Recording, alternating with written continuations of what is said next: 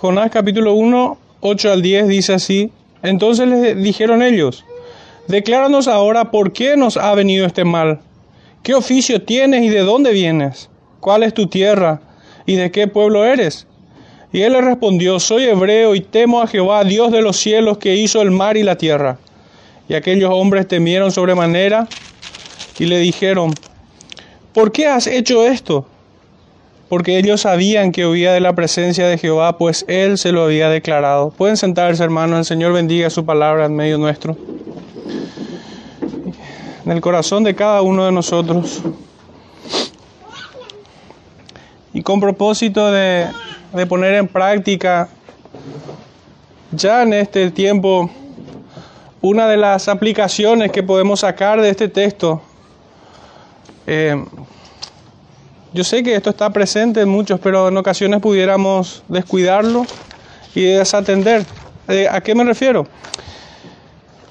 Y es que estos hombres estaban atentos, con temor en su corazón, de aquello que el profeta les iba a declarar de parte del Señor, de parte de aquel que juzga a todos los hombres que puede guardar el alma como también condenarlo y destruirlo en el infierno. Esto es lo que podemos ver ya en el, en el versículo 10 y en los que siguen. Pero quisiera que me acompañen en una lectura, si son ágiles en encontrar, a modo de introducción, el texto que está en el Evangelio de Lucas, capítulo 11, versículos 27 al 32.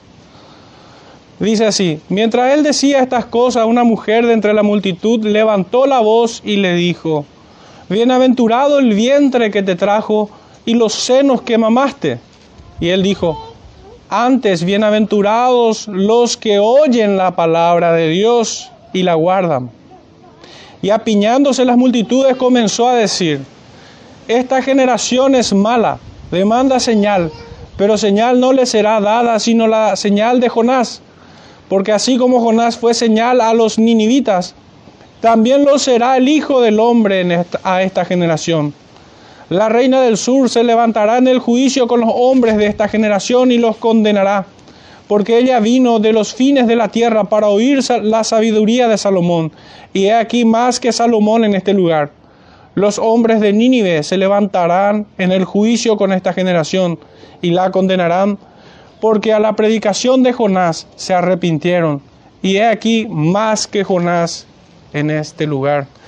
Hermanos, en un sentido muy real, el Señor está presente en medio de sus hijos. La promesa que Él da a sus hijos es que donde estén dos o tres reunidos. Y Él nos habla por medio de su palabra. Nosotros debemos estar así de agradecidos como aquellos hombres que escucharon al profeta y encontraron dirección a su alma y pudieron escapar de aquella condenación que estaba sobre ellos. Estoy ya apuntando a los marineros que, que estaban en aquel barco. Este sermón lleva por título Bienaventurados los que oyen las palabras de Dios y la guardan.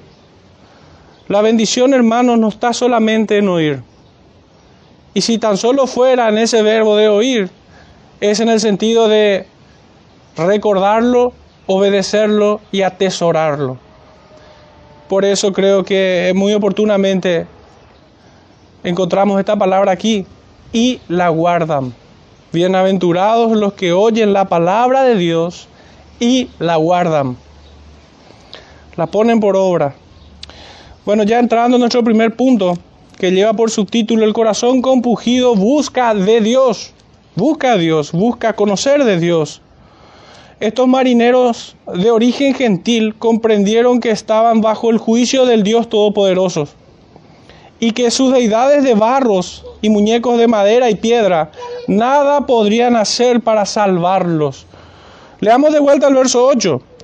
Entonces le dijeron ellos, decláranos ahora por qué nos ha venido este mal, qué oficios tienes y de dónde vienes, cuál es tu tierra y de qué pueblo eres.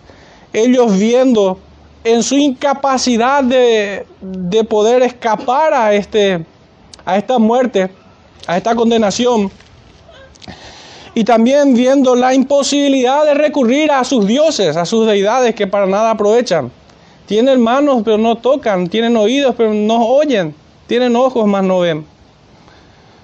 Por sí mismos no podrían hacer nada y menos por otras personas. Entonces empezaron a buscar del Dios verdadero, de aquel que envió este juicio sobre ellos. Y desesperados buscaron buscaron aquel a quien el Señor señalaba y cayó la suerte por el dedo de Dios sobre Jonás. Y empezaron a inquirir de ellos.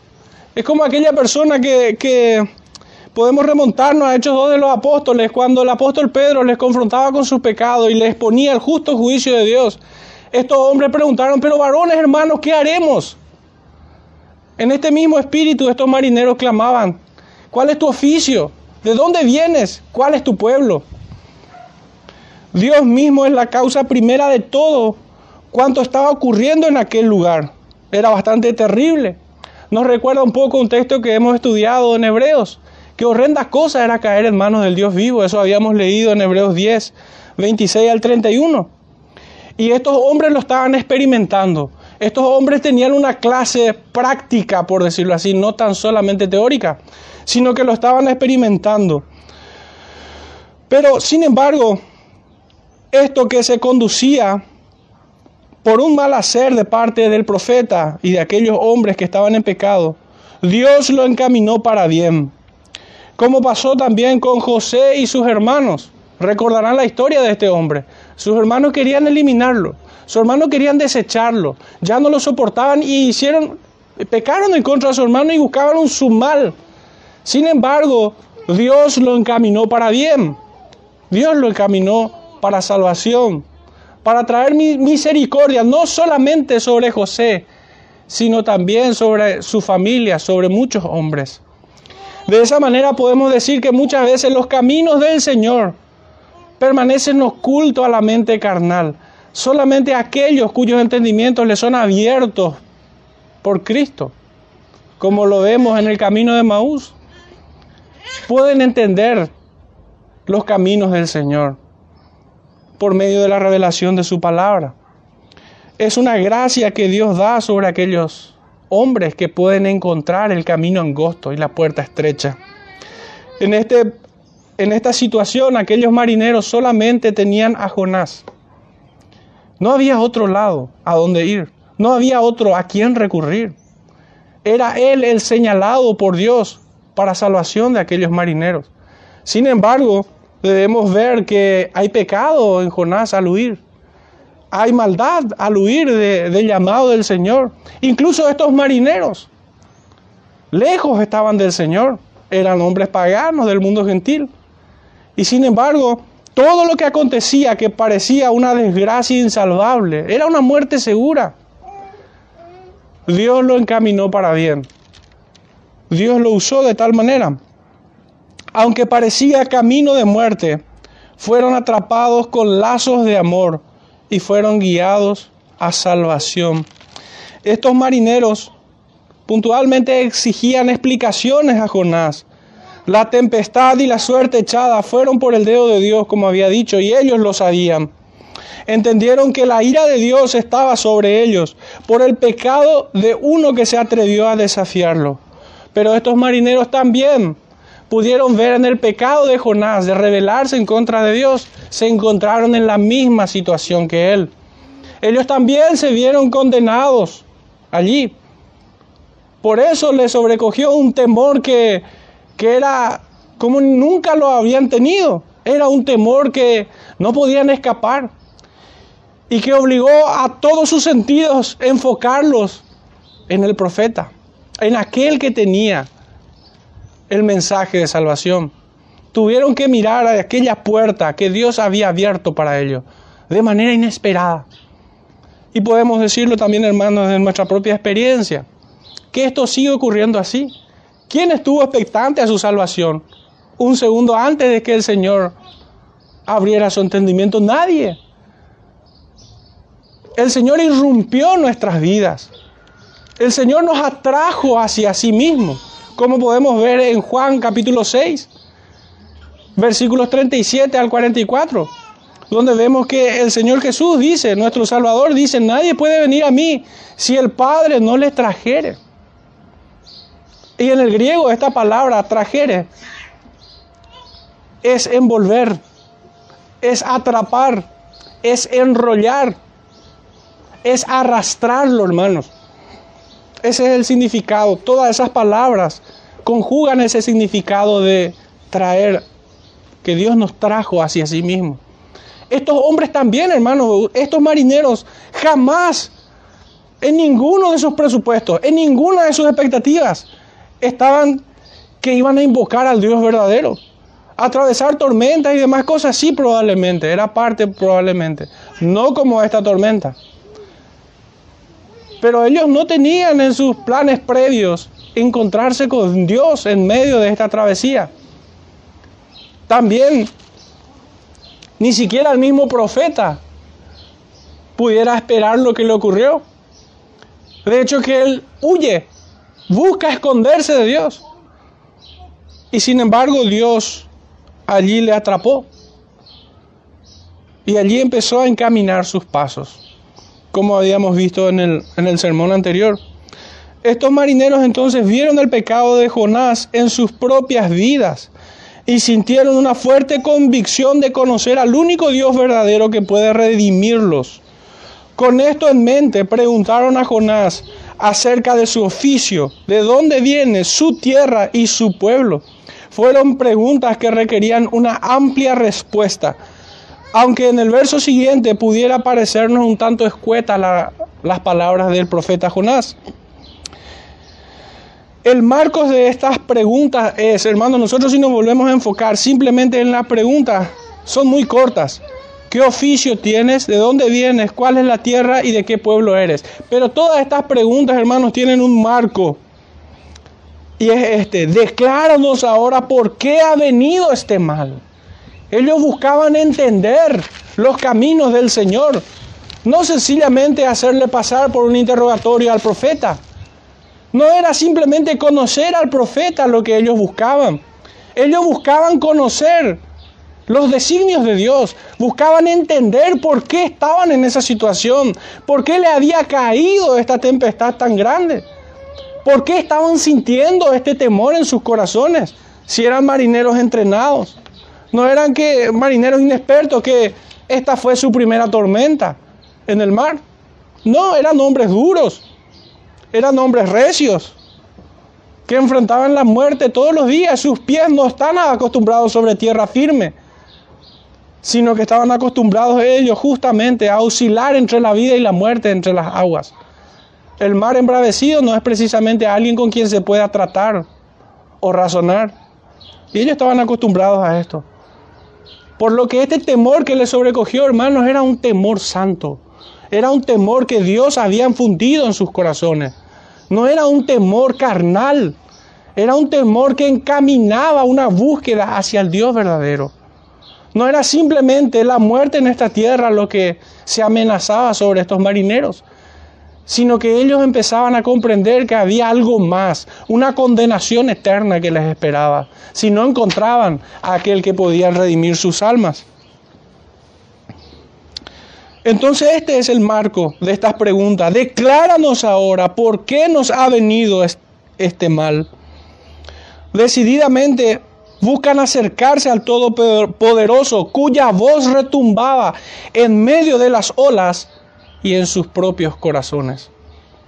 La voz del Señor empezaba a retumbar en ambos escenarios, en ambos lugares. Ciertamente era el propósito divino que estos hombres sean envueltos en su gracia salvadora. Ciertamente. Y esto vamos a ir esclareciendo un poquito más. En el profeta Jeremías, en el capítulo 32, verso 37 al 40, dice, no hace falta que vayan allí, pero sí pudieran tomar nota para corroborarlos después. Dice así, he aquí que yo los reuniré de todas las tierras a las cuales las eché con mi furor y con mi enojo e indignación grande, y los haré volver a este lugar y los haré habitar seguros. Y me serán por pueblo y yo seré a ellos por Dios.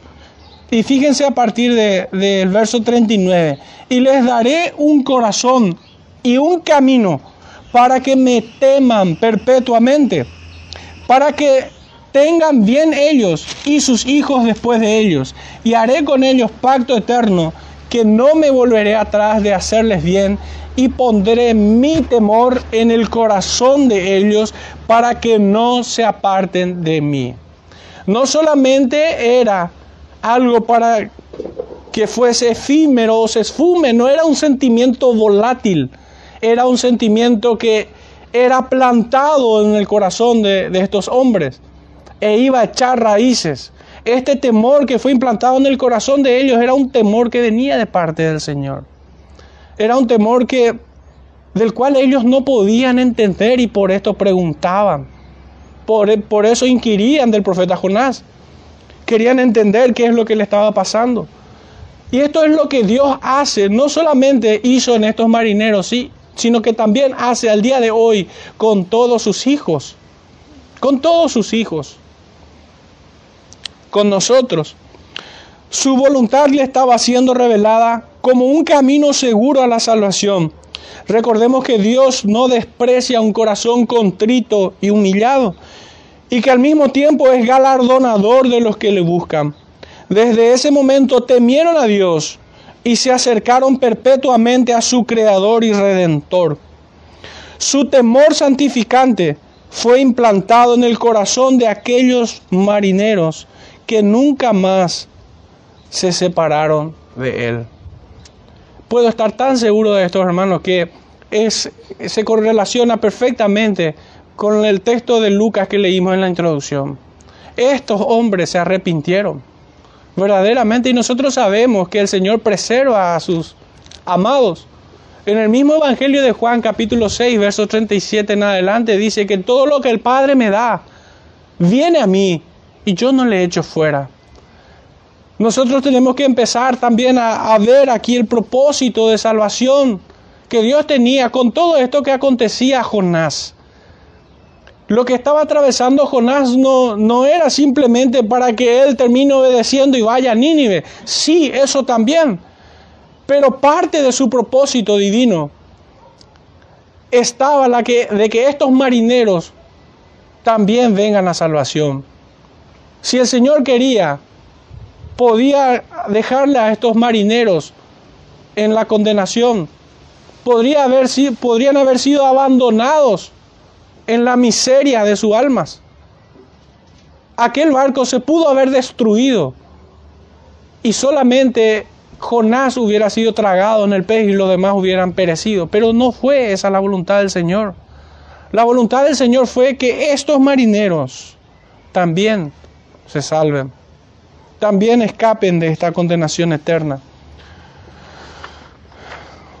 Hermanos, esta es una escena, un cuadro, como me gusta decirlo, del amor de Dios, del amor incomprensible de Dios, de ese amor que nosotros no podemos entenderlo profundamente.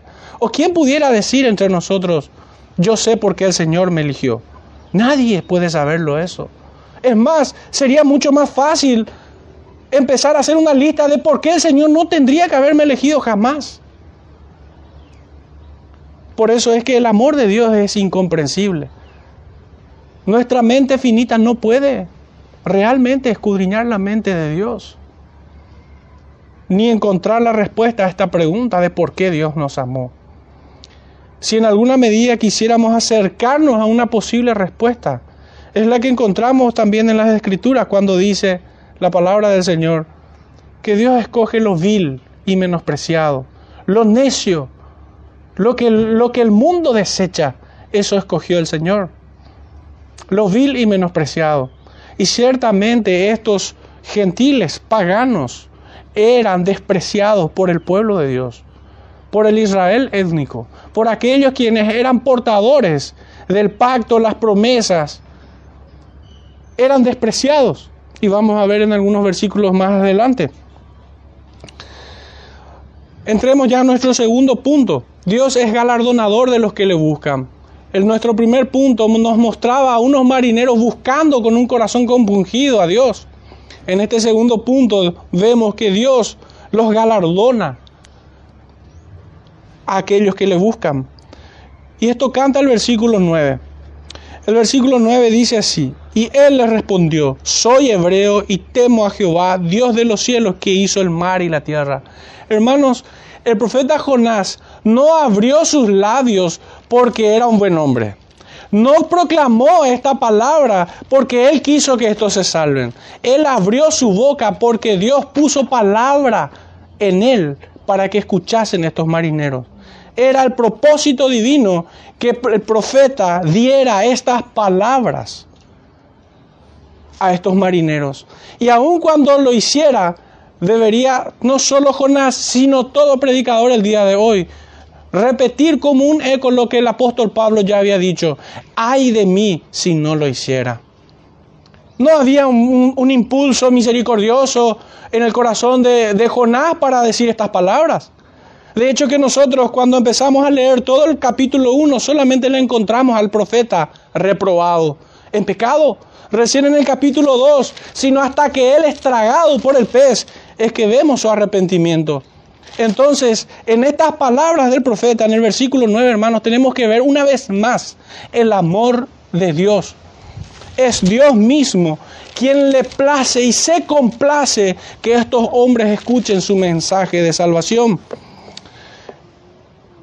En Filipenses 1:15 dice, algunos a la verdad predican a Cristo por envidia y contiendan, pero otros de buena voluntad. Analicemos la respuesta que da el profeta. Él dice, soy hebreo. Parece una respuesta un tanto escueta, pero creo que hay mucha sustancia allí. Deberíamos preguntarnos qué comunica estas palabras. En un sentido lineal, bien directo, esta respuesta responde a la pregunta de ¿de qué pueblo eres? En forma directa pero no encierra todo el significado de esta respuesta. Creo que encierra otras ideas en su contenido. Si nosotros revisamos un poco los evangelios, en Juan 4:9 dice, la mujer samaritana le dijo, ¿cómo tú siendo judío me pides a mí de beber, que soy mujer samaritana? Y fíjense en esta afirmación, en esta expresión que viene porque judíos y samaritanos no se tratan entre sí. Ahora si, si, miramos Hechos 10, 28, dice así, y les dijo, vosotros sabéis cuán abominable, cuán abominable es para un varón judío juntarse o acercarse a un extranjero. Pero a mí me ha mostrado Dios que a ningún hombre llame común o inmundo. Este es Pedro hablando, pero Pedro recibió exhortación por medio de visión de parte del Señor. ¿Qué comunica entonces esta palabra soy hebreo? Era manifiesto y conocido hasta el día de hoy el desprecio de los hebreos hacia el mundo gentil. De hecho que cuando presentaba esta, este escrito, el primer sermón de esto, hablábamos de un pecado de supremacía sionista, de un pecado que es de larga data, no es un pecado que solamente el profeta tiene. De hecho, que la tradición judía no recuerda a Jonás. Recuerda a todos sus otros profetas, pero no recuerda a Jonás. ¿Por qué? Porque fue un profeta al mundo gentil. Por culpa del profeta, lo digo esto peyorativamente, por culpa del profeta, unos incircuncisos y paganos se salvaron. Entonces, ¿qué comunica esta palabra de soy hebreo? En parte trae, trae estas ideas de un desprecio visceral del judío natural hacia el mundo gentil. Esto no pudiera pasar con el verdadero israelita, con el verdadero judío que lo es espiritualmente, como bien lo, lo explica el apóstol Pablo, que no es según la carne los que son israelitas, sino los que son según la promesa, aquellos quienes son descendientes del verdadero Abraham, el padre de la fe. Sus hijos, por tanto, son de fe. Si Él es el padre de la fe, sus hijos deben ser de fe. Pero hay más contenido en esto, seguiremos viendo. No, no es solamente eso lo que comunica, pero sin embargo esto estaba presente allí.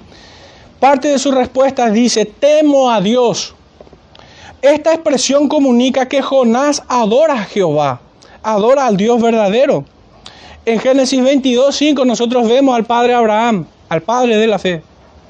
Vemos que dice a sus criados que él y el niño subirán a adorar. Y como me gusta recordar en ocasiones, que es la Biblia la que define sus propios términos. ¿En qué consistía adorar allí? Consistía únicamente en obedecer lo que le había mandado. Dios había pedido a Abraham, a su hijo, que lo entregue en ofrenda. Y Abraham subió dispuesto a obedecer. Nosotros, si ustedes pudieran revisar Génesis 22.5, pudieran tomar nota. Dice, subiremos y adoraremos. Adoraremos. Es una afirmación en la cual medité extendidamente y compartí con algunos hermanos buscando también dirección de parte del Señor en esto. Porque realmente un poco desconcertante que alguien que se muestre rebelde al Señor diga, temo al Señor. En un sentido es cierto, como me, puntualizaba un hermano. Es, es cierto, se ajusta a la verdad esta respuesta, pues debemos afirmar que Jonás es alguien que nació de nuevo, a quien Dios apartó como profeta suyo. Debemos pensar esto. Yo temo es yo adoro a Jehová, al Dios verdadero. Ciertamente es así. Ciertamente es así. Pero en otro sentido es un poco desconcertante sus acciones en este, en este escenario, por lo menos, nos permite razonablemente preguntarnos, pero ¿qué tanto teme a Jehová para contradecirlo abiertamente, descaradamente? ¿Qué tanto teme al Señor? Sin duda este hombre se encuentra en pecado. Se encuentra en pecado aquí. Pero es difícil un poco entender lo que está ocurriendo acá. Y, voy a dedicarle unas, unos minutos a este tema. Ciertamente el creyente en ocasiones, así como Jonás, en ocasiones muy tristes pudiera atravesar momentos de oscuridad o de alejamiento, o muchos lo llaman enfriamiento espiritual, que los aleja de las sendas antiguas. Y les ruego, hermanos, que en este punto no, no me malentiendan, no se confundan. Yo no estoy haciendo apología del creyente carnal, como si pudiera existir alguien que nació de nuevo y no camina en obediencia. En obediencia, en obediencia perfecta solo Cristo pudo. Pero el creyente camina en obediencia también, santificándose. Pero yo no estoy haciendo apología del creyente carnal. Sin duda muchos conocen mi pensamiento respecto a esto. Que para mí un creyente carnal es un, un impío bien educado nada más. Es un impío, un cristiano profesional. Alguien que se aprendió las muletillas, los códigos, la etiqueta de una iglesia. No es eso lo que quiero decir. Sino que estoy señalando una amarga situación como la que experimentó el rey Ezequías. Y tomen nota para revisar esto, hermanos. Realmente merece de, de, una atención especial este punto para no ser de tropiezo a nadie. En segunda de Crónicas, capítulo 32, verso 31 dice, más en lo referente a los mensajeros de los príncipes de Babilonia que enviaron a él para saber del prodigio que había acontecido en el país, esto es hablando del rey Ezequías, que hizo lo recto, que hizo lo bueno delante del Señor, que restableció el, el servicio sacerdotal y el templo. Dice, Dios lo dejó para probarle, para hacer conocer todo lo que estaba en su corazón. Acá empiezo a señalar este tiempo amargo para todo creyente empiezo a describir. O también está el caso del rey David, que por la extensión no vamos a poder leerlo, pero está en 2 de Samuel capítulo 11, verso 1 al 27. Aquí se hace mucho más palpable aún que hay un periodo de tiempo. No se trata de un pecado, se trata de un periodo de tiempo en el que David empezó a pecar. Empezó a ir en contra de la voluntad del Señor. Y notablemente, hermanos, en el mismo espíritu que el profeta Jonás. El profeta Jonás tenía una orden de ir a Nínive. Y el, el rey David se quedó en palacio en tiempo en que los reyes iban a la batalla. Desatendió, ambos desatendieron sus obligaciones delante del Señor.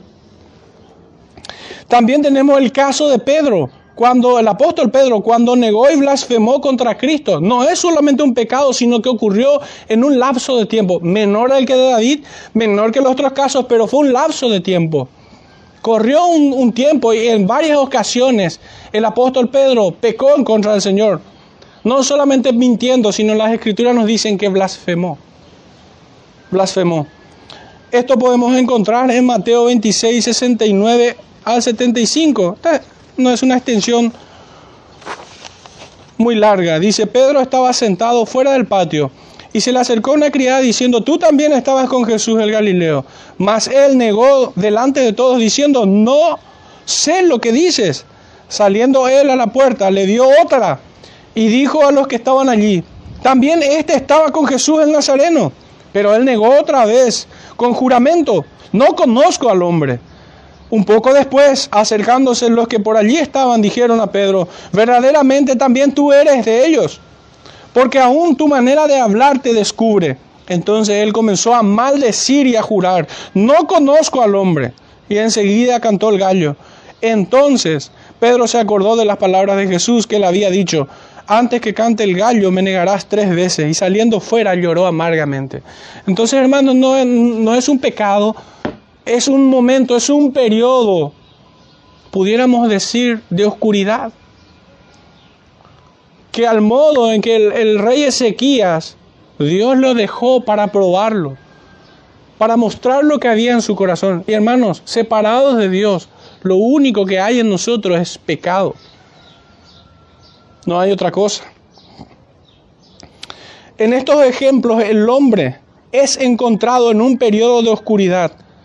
Y lo notable, hermanos, es que en todas estas, en todos estos casos que hemos visto, este periodo de oscuridad es, es posterior a una actitud de descuido de los medios de gracia y luego de infatuarse. El hombre se infatuó. Pedro que decía, Señor, yo no te negaré. El rey David, el rey David fue capaz de decirle no en tiempo que los reyes iban a la, a la batalla. No, él se quedó, desatendió la orden de Dios y se quedó en su palacio a disfrutar. Corría por los, por los pasillos del palacio y hasta que encontró lo que no se le perdió. Lo mismo el rey Ezequías que el Señor había hecho grandes proezas en aquellas tierras y le fue prohibido recibir a los mensajeros de Babilonia. No, pero él quería mostrarle a, a estos mensajeros lo que el Señor hacía. Que el Señor había dividido, había desviado cursos de aguas, imagínense, retos de ingenierías y todas las riquezas que tenía. Entonces yo identifico estas dos condiciones antes de la caída. De hecho, el proverbio dice esto, que antes de la caída, ¿qué viene, hermanos? La altivez de espíritu. Y veo esto como factor común en estos casos.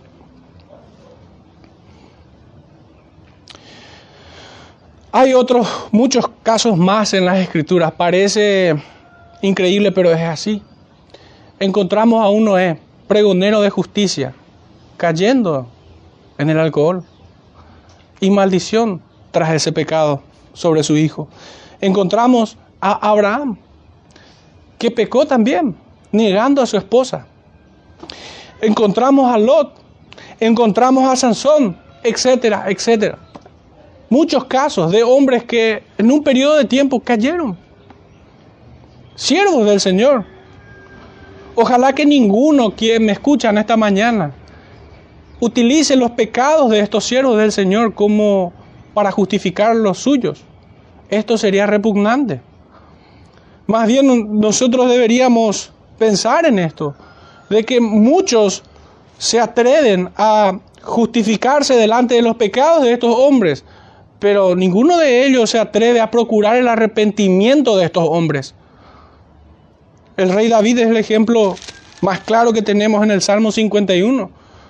Era tan profundo su arrepentimiento, hermanos, que él se veía a sí mismo al punto de decir, en maldad he sido formado y en pecado me concibió mi madre. Es una convicción de pecado hasta la última molécula. Toda su fuerza espiritual, intelectual,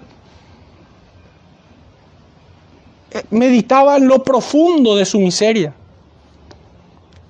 Muy pocos son los que buscan hacer esto, aquellos que se justifican con los pecados de los siervos del Señor. Estos pecados están en las escrituras, hermanos, no para que nosotros tengamos licencia de pecar, sino para que nos escandalicemos no solo de sus pecados, sino de los nuestros. Porque en muchos sentidos caemos en los pecados de estos hombres también. Puede variar en grados, en tonalidades, pero se trata del mismo pecado. Cuando llevamos vidas licenciosas, cuando descuidamos, y esto es fruto de haber descuidado los medios de gracia y habernos infatuado, como si fuera que nosotros somos nuestro dueño, como si fuera de que yo soy el Señor de mi propia vida. Y aunque yo veo en las escrituras, no os unáis en yugo, desigual, yo igual me uno o cuando veo no dejar de congregarse, igual yo no me congrego. Ahí está el pecado de infatuarse, de enorgullecerse como un pavo real. Será pertinente y muy útil para nuestra santificación que al mirar los pecados de estos hombres también revisemos un poco las consecuencias. Imagínense lo doloroso que habrá sido para Noé que su hijo haya sido maldito y por su propia palabra, por su propia boca. Imagínense las consecuencias del rey David, las consecuencias de Sansón, las consecuencias del rey Ezequías. Él que había hecho lo recto delante del Señor, trajo maldición sobre su pueblo. Y el rey que siguió, su hijo, hizo lo malo delante de Jehová. Entonces las consecuencias del pecado de estos hombres fueron terribles. Y nuestra alma se ha de ejercitar en un temor santo si meditamos en estas consecuencias. Entonces, hermanos, yo ubico a Jonás en la misma condición de estos hombres de Dios, que aunque son, son, y no digo fueron, son miembros de la patria celestial, atravesaron un periodo de densas tinieblas. Y tal como los casos citados, no, fueron, no fue abandonado el profeta, ni los otros, no fueron abandonados por Dios, sino que recibieron la gracia de ser disciplinados y así levantar sus manos caídas y las rodillas paralizadas, e hicieron sendas derechas para que sus pies no se salgan del camino, sino que sean sanados, siguiendo la paz y la santidad, sin la cual nadie verá al Señor parafraseando un poco la cita de Hebreos 12, 12 al 14. Estos hombres no fueron abandonados. Ahora, es prudente también tratar de ubicar el sentimiento o la situación del, creyente que está en ese periodo de tiempo. El gozo de la salvación no está, hermanos. ¿Qué seguridad pudiera tener él realmente de que fuese hijo? De hecho, que si estuviera seguro en su rebeldía de que es un hijo de Dios, es lo más cercano a estar condenado. Pero aquel que es hijo y que atraviesa un periodo de tiempo y aún desconfía de su salvación y se ve en pecado, ese es un latido de esperanza. Porque aquel que está confortable en su pecado, ¿de qué le salvó el Señor? ¿De qué le salvó el Señor? El Señor cambia nuestros afectos por el mundo. El Espíritu Santo se contrista por nosotros gime con gemidos indecibles por sus hijos. De hecho, el rey David en el Salmo 51, vuelvo a citarlo, le ruega al Señor que después de ser limpiado, límpiame con hisopo y seré más blanco que la nieve. Dice, devuélveme el gozo de tu salvación. Permanece amargado en amargura espiritual en hiel de amargura. El creyente que se encuentra en este periodo de tiempo no es algo recomendable ni, ni jamás.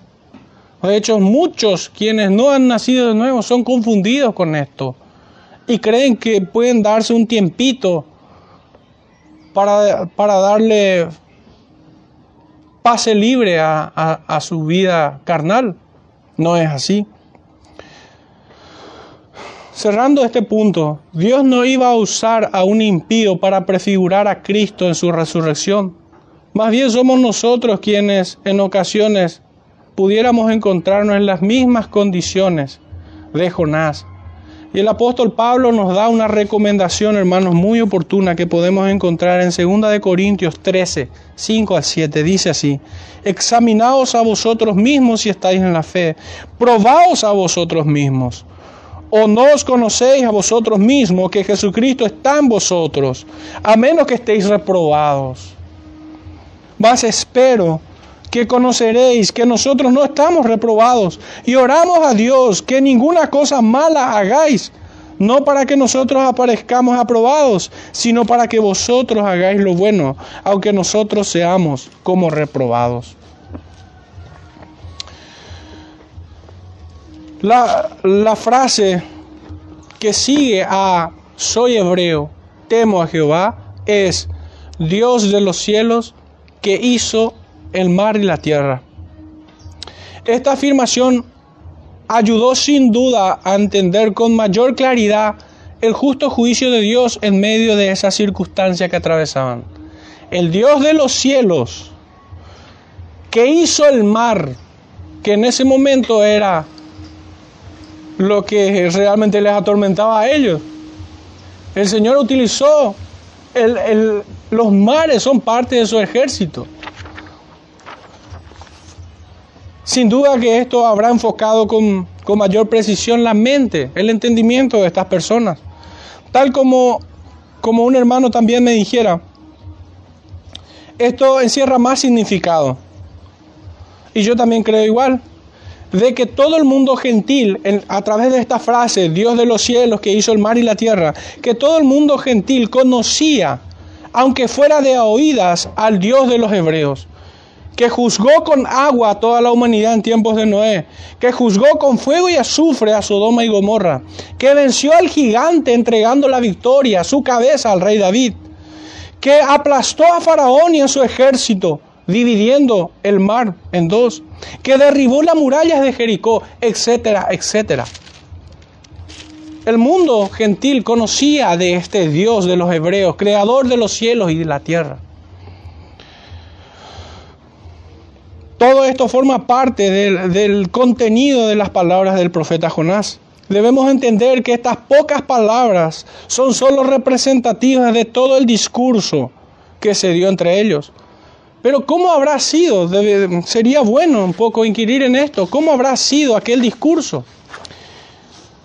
Y yo me atrevería a decir que sería uno similar a este. Romanos 1, 18 al 25. Porque la ira de Dios se revela desde el cielo contra toda impiedad e injusticia de los hombres, que detienen con injusticia la verdad porque lo que de Dios se conoce les es manifiesto, pues Dios se lo manifestó, porque las cosas invisibles de Él, su eterno poder y deidad, se hacen claramente visibles desde la creación del mundo, siendo entendida por medio de las cosas hechas, de modo que no tienen excusa. Estas ideas, hermanos, atravesaban como lanzas el corazón de aquellos marineros pues habiendo conocido a Dios, no le glorificaron como a Dios ni le dieron gracias, sino que se envanecieron en su razonamiento y su necio corazón fue entenebrecido. Profesando ser sabios se hicieron necios y cambiaron la gloria del Dios incorruptible en semejanza de imagen de hombre corruptible, de aves, de cuadrúpedos y de reptiles por lo cual también Dios los entregó a la inmundicia en la concupiscencia de sus corazones, de modo que deshonraron entre sí sus propios cuerpos, ya que cambiaron la verdad de Dios por la mentira, honrando y dando culto a las criaturas antes que al Creador, el cual es bendito por los siglos. Amén. Una predicación ideal en, este, en estas circunstancias en la que estaban los marineros y el profeta, es la que también encuentra al apóstol Pablo en Atenas. En el, capítulo en el libro de Hechos, capítulo 17, verso 23 al 31 dice, porque pasando y mirando vuestro santuario, hallé también un altar en el cual estaba inscrito al Dios no conocido, al que vosotros adoráis, pues sin conocerle es a quien yo os anuncio, el Dios que hizo el mundo y las cosas que en él hay, siendo Señor del cielo y de la tierra, no habita, no habita en templos hechos de manos humanas, ni es honrado por manos de hombres, como si necesitase algo, pues Él es quien da a todos vida y aliento y todas las cosas.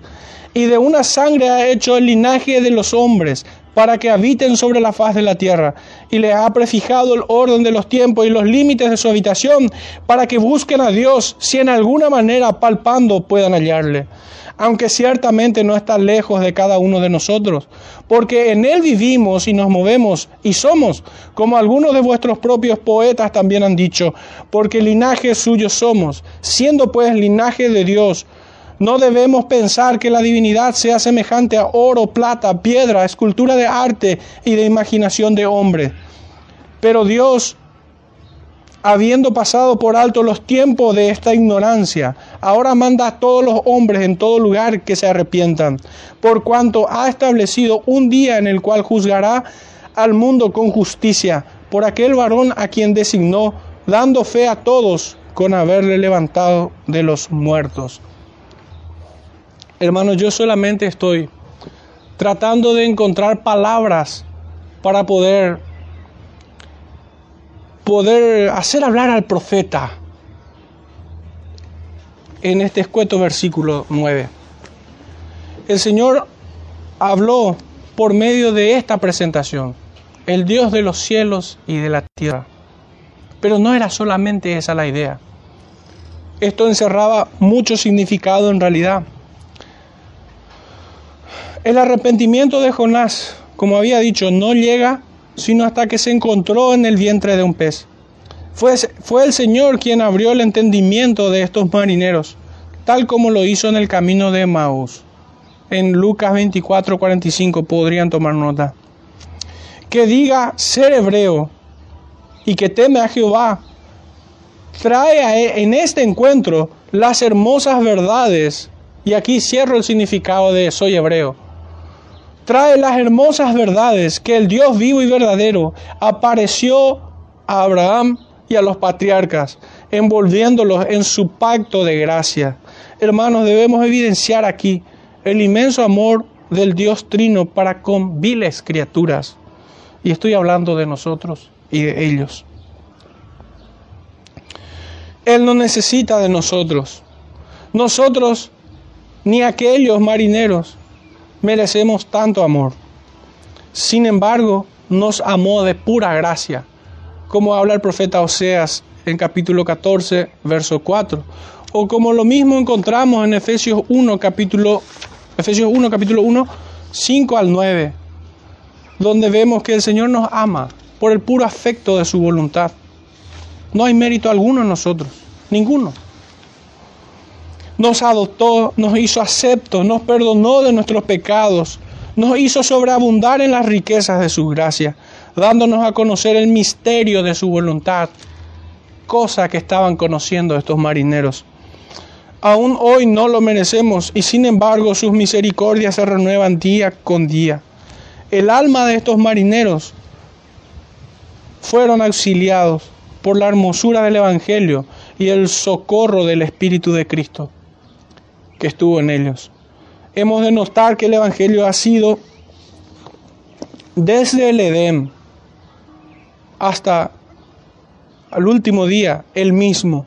Y este ha tenido un desarrollo progresivo hasta, hasta llegar a su máxima revelación, la cual es Cristo. Nosotros podemos revisar Lucas 24, 27 o el mismo Juan 1, 45 y vamos a encontrar esta verdad. Génesis, también Gálatas 3, 16 17. La predicación del Evangelio en las Escrituras varían un poco en la forma de presentación, pero no varía ni un ápice en cuanto a su contenido y sustancia. Todo apunta a Cristo. al Salvador y Redentor de nuestras almas. Pero para propósitos de este sermón, hermanos, pudiéramos dividir la, forma de presentar el, el Evangelio en las Escrituras en dos. Había como una forma de predicar al judío y había otra forma de predicar al gentil, que ya lo vimos en Hechos 17. Y de la misma manera vemos en Jonás 1.9. Pero al mundo, al, al judío primeramente, era predicado de una manera más concisa, pues ellos tenían más revelación. En el libro de los Hechos podemos nosotros hacer este contraste. A partir de Hechos 2, no voy a leer todos los ejemplos, tan solo uno. Hechos 2, capítulo, capítulo 2, versículos 22 al 38, nosotros encontramos que el apóstol Pedro empieza a predicar diciendo, varones israelitas, oíd esta palabra, Jesús Nazareno, y empieza a predicarles acerca del rey David, de los profetas. De vuelta, en el verso 86 dice, sepa pues ciertísimamente toda la casa de Israel, que a este Jesús a quien vosotros crucificasteis, Dios le ha hecho Señor y Cristo. Una forma de recurrente que pueden tomarlo nota, voy a citarlo, van a encontrar esta característica. En Hechos 2, 22 al, 30 al 38, lo mismo en el capítulo 3, versículos 12 al 19. También en el capítulo 4, 8 al 12. También en el capítulo 5, 29 al 33. En el capítulo 6, 8 al 10 y en el capítulo 7, 51 al 54. Y siempre hace mención de, del Antiguo Testamento, del Antiguo Pacto al pueblo judío. Pero al mundo gentil le hablaba de aquel Dios creador de los cielos y de la tierra. Le hablaba de aquel que es dueño, hacedor y juez de toda la creación. Entonces, en un sentido, la presentación es un poco diferente pero sin embargo en contenido y sustancia es el mismo. Ambas predicaciones, aunque se diferencien un tanto en la presentación, les confronta con su pecado y los llama al arrepentimiento. En ambos casos.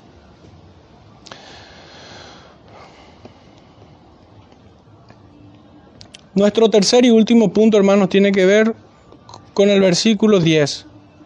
Pondré mi temor en su corazón. Este es el subtítulo. Dice el verso 10. Y aquellos hombres temieron sobremanera y le dijeron, ¿por qué has hecho esto? Porque ellos sabían que huía de la presencia de Jehová, pues él se lo había declarado. Ocurrió lo impensable. Era verdaderamente inaudito. Ni, ni el más desconfiado de los judíos podía esperar lo que, lo que Jonás estaba viendo delante suyo estos toscos marineros venían a la salvación, al milagro de la salvación. Hombres paganos e incircuncisos delante de un hebreo. Qué cosa más chocante para un judío. Para colmo, como si sus males ya no fueran suficientes. Estos marineros paganos que acaban de venir a la salvación que Dios había puesto su temor en el corazón de ellos, lo exhortan. Habrá sido insoportable esto para él. Imagínense, el profeta, siendo exhortado, siendo reprendido por marineros torpes en letras. Y es por esto que veo muy natural la respuesta que el profeta Jonás les da en los versículos siguientes. Por un lado, Dios los escogió para salvación a estos hombres y encima los, los usó como profetas para exhortar al profeta. Qué locura realmente. Jonás les dice, tomadme y echadme al mar. Imagínense, no solamente eran salvos, sino que terminan reprendiéndome. Un poco me recuerda el orgullo de muchos pastores y predicadores que son incuestionables en todo prácticamente dictan doctrina et cátedra, como los papas con sus bulas. desde la silla, la supuesta silla de San Pedro. Pero habrá sido muy chocante para el profeta que estos marineros le estén reprendiendo. Imagínense, ¿por qué has hecho esto? Le dice. Pero esta reprensión vaya también, hermano, a todo creyente, no solamente a pastores y predicadores, sino a todo creyente en general, que muchas veces no hace lo que el Señor le manda. Y a veces, si no son marineros, son burros los que nos exhortan. O a modo, o en las palabras que el Señor mismo dice, que si estos callan aún las piedras, pareciera que hoy hablan las piedras. En muchas circunstancias. El profeta es reprendido por negarse a cumplir la voluntad de Dios. No quería predicar el justo juicio de Dios a Nínive. ¿Cuántos predicadores hoy tendrían que ser reprendidos? ¿O cuántos cristianos deben ser reprendidos por sus predicaciones o por sus discursos lisonjeros y aduladores? Es incómodo predicar el juicio del Señor. Es incómodo, sin embargo es una orden. Nadie escapa a este llamado. Esta es la gran comisión que es puesto no sobre solo, no sobre los pastores simplemente, a ellos, ellos serán reclamados primeramente. Pero sobre todo cristianos, sobre toda la iglesia es puesto este, esta orden de ir y predicar el justo juicio del Señor y presentar a Cristo como la única opción para todo hombre arrepentido y compungido en su corazón. Cristo es la salvación para estos hombres, quienes compungidos vienen en arrepentimiento. No para aquellos hombres que creen no necesitar de un Salvador. Entrando un poquitito ya, hermanos, en, en nuestra reflexión final y en una aplicación, quisiera presentarles dos escenarios más. Porque el Señor escogió aquel aquella embarcación, escogió a aquellos marineros y escogió al profeta y no solo todo eso, escogió al pez para que hiciera su voluntad. A veces los animales irracionales obedecen más rápido que el creyente. Pero dos cuadros más quisiera presentarles. Están en, en, el libro de los Hechos. El primero de ellos está en Hechos 12, 18 al 19. Dice así la cita. Luego que fue de día, hubo no poco alboroto entre los soldados sobre qué había sido de Pedro. Mas Herodes, habiendo buscado sin hallarle, después de interrogar a los guardas, ordenó llevarlos a la muerte. Después descendió de Judea a Cesarea y se quedó allí. Este es el primer cuadro. Y vemos algo terrible. Vemos que los carceleros fueron condenados a muerte por Herodes. El segundo cuadro, en el mismo libro de Hechos, capítulo 16, versículos 17 al 32, dice, despertando el carcelero y viendo abiertas las puertas de la cárcel, sacó la espada y se iba a matar, pensando que los presos habían huido. Mas Pablo clamó a gran voz diciendo, no te hagas ningún mal, pues todos estamos aquí. Él entonces, pidiendo luz, se precipitó adentro y temblando, temblando, se postró a los pies de Pablo y de Silas y sacándolos les dijo, señores, ¿qué debo hacer para ser salvo?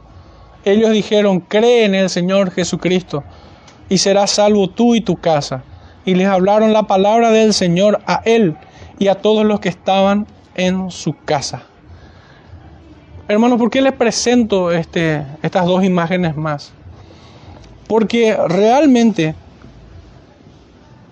Dios debe ser visto en la plenitud de su soberanía e, en esta doctrina de la salvación. Un carcelero es dejado que muera en sus pecados y otro es auxiliado para que escape de esta, de esta condenación tan grande. Sin embargo, ambos son tan pecadores y responsables de ir a condenación. así como aquellos dos quienes fueron crucificados juntamente con Cristo. Uno fue dejado y el otro fue tomado.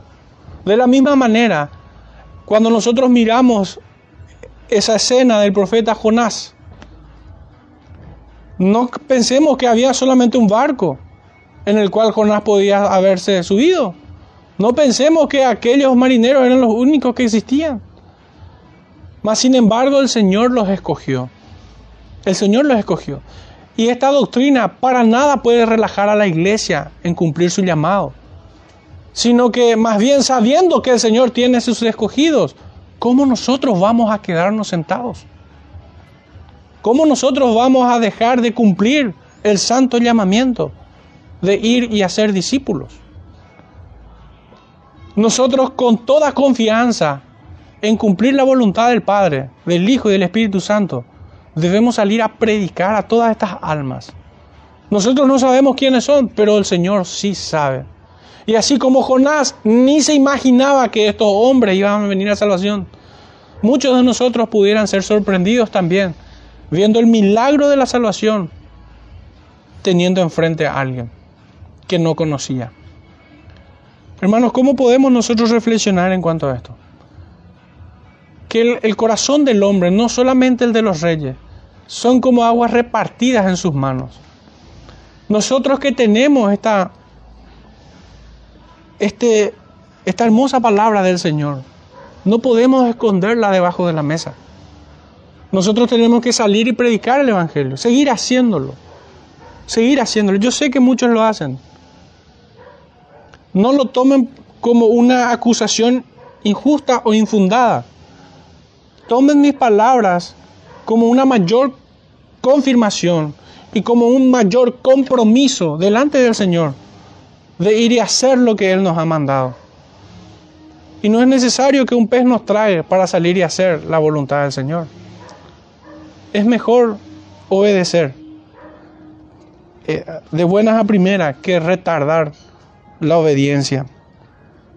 Hermanos, cerremos este tiempo con una oración.